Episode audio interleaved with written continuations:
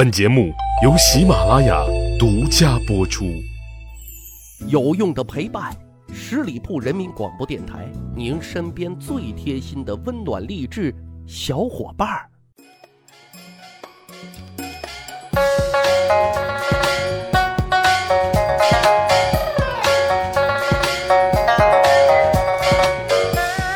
趣扒历史，增长见识，密室趣谈，在下大汉。历史啊，真的很神奇。冷不丁啊，甲跟乙就产生了交集。猝不及防的是，丙跟甲或者乙啊，又产生千丝万缕的关系。那举一个现代的例子啊，我们都知道，知名的相声演员冯巩，他的曾祖父竟然是冯国璋。可是各位，您知道吗？知名作家张爱玲，她的祖母是谁吗？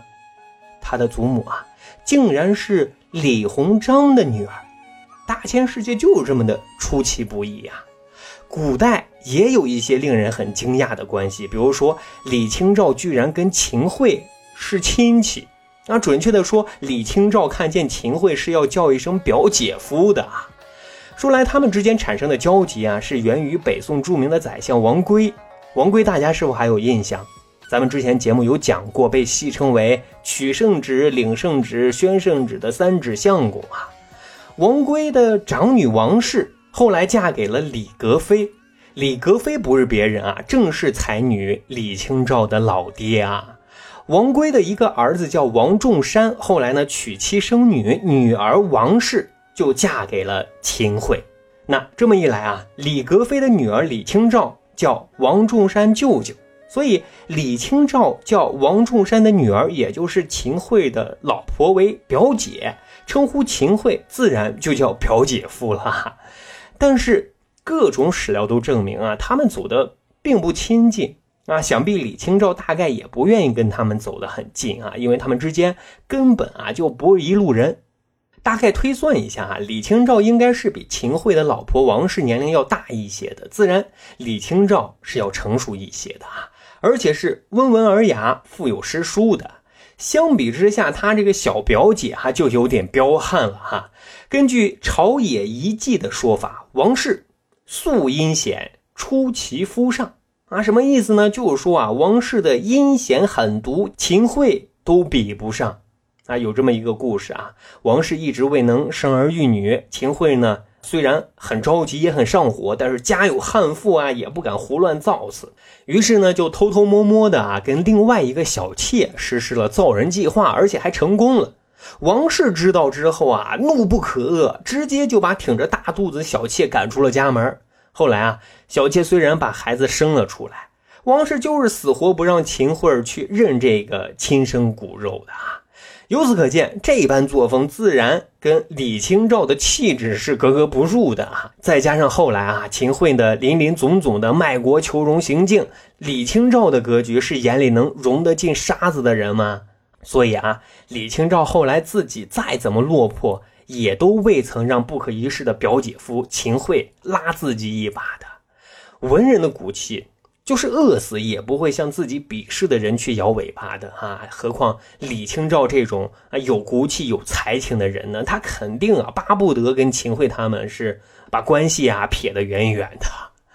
再说说苏轼和欧阳修，他们这俩大文豪之间竟然也是亲戚，而这个纽带啊，就是苏轼的老二苏代迎娶了欧阳修的孙女，通过这门亲事延续了。两个家族的友谊，那说来呢，苏轼和欧阳修还有一段佳话呢啊。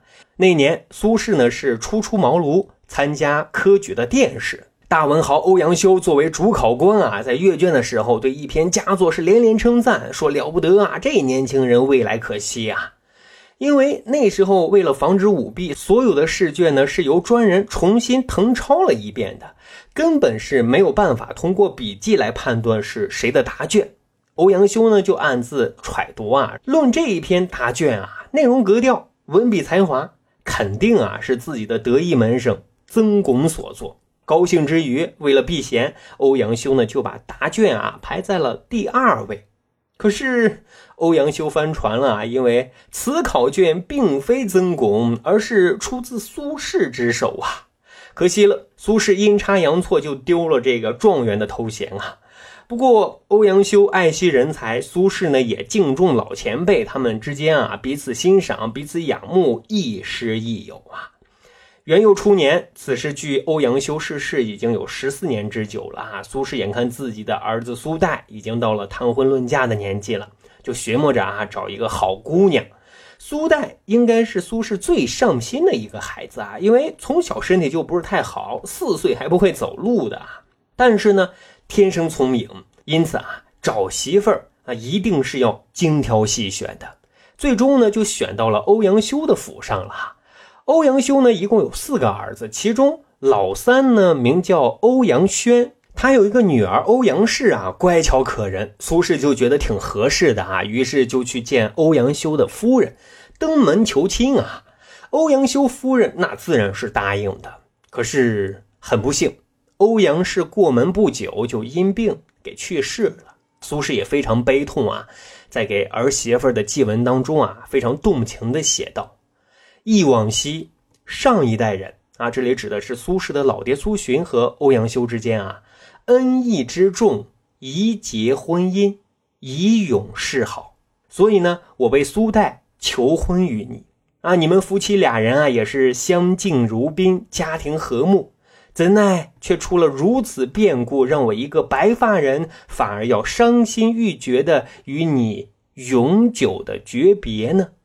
命也奈何？呜呼哀哉！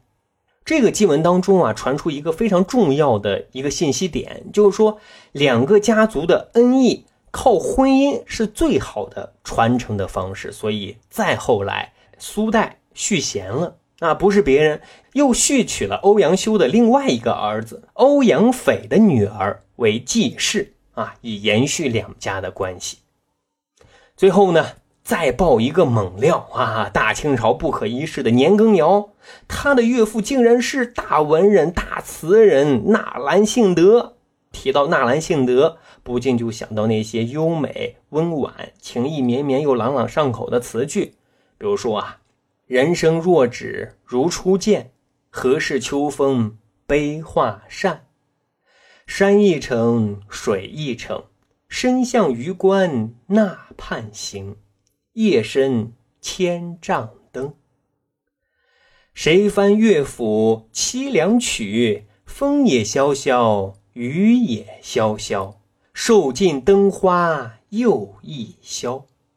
不知何事萦怀抱，醒也无聊，醉也无聊，梦也何曾到谢桥？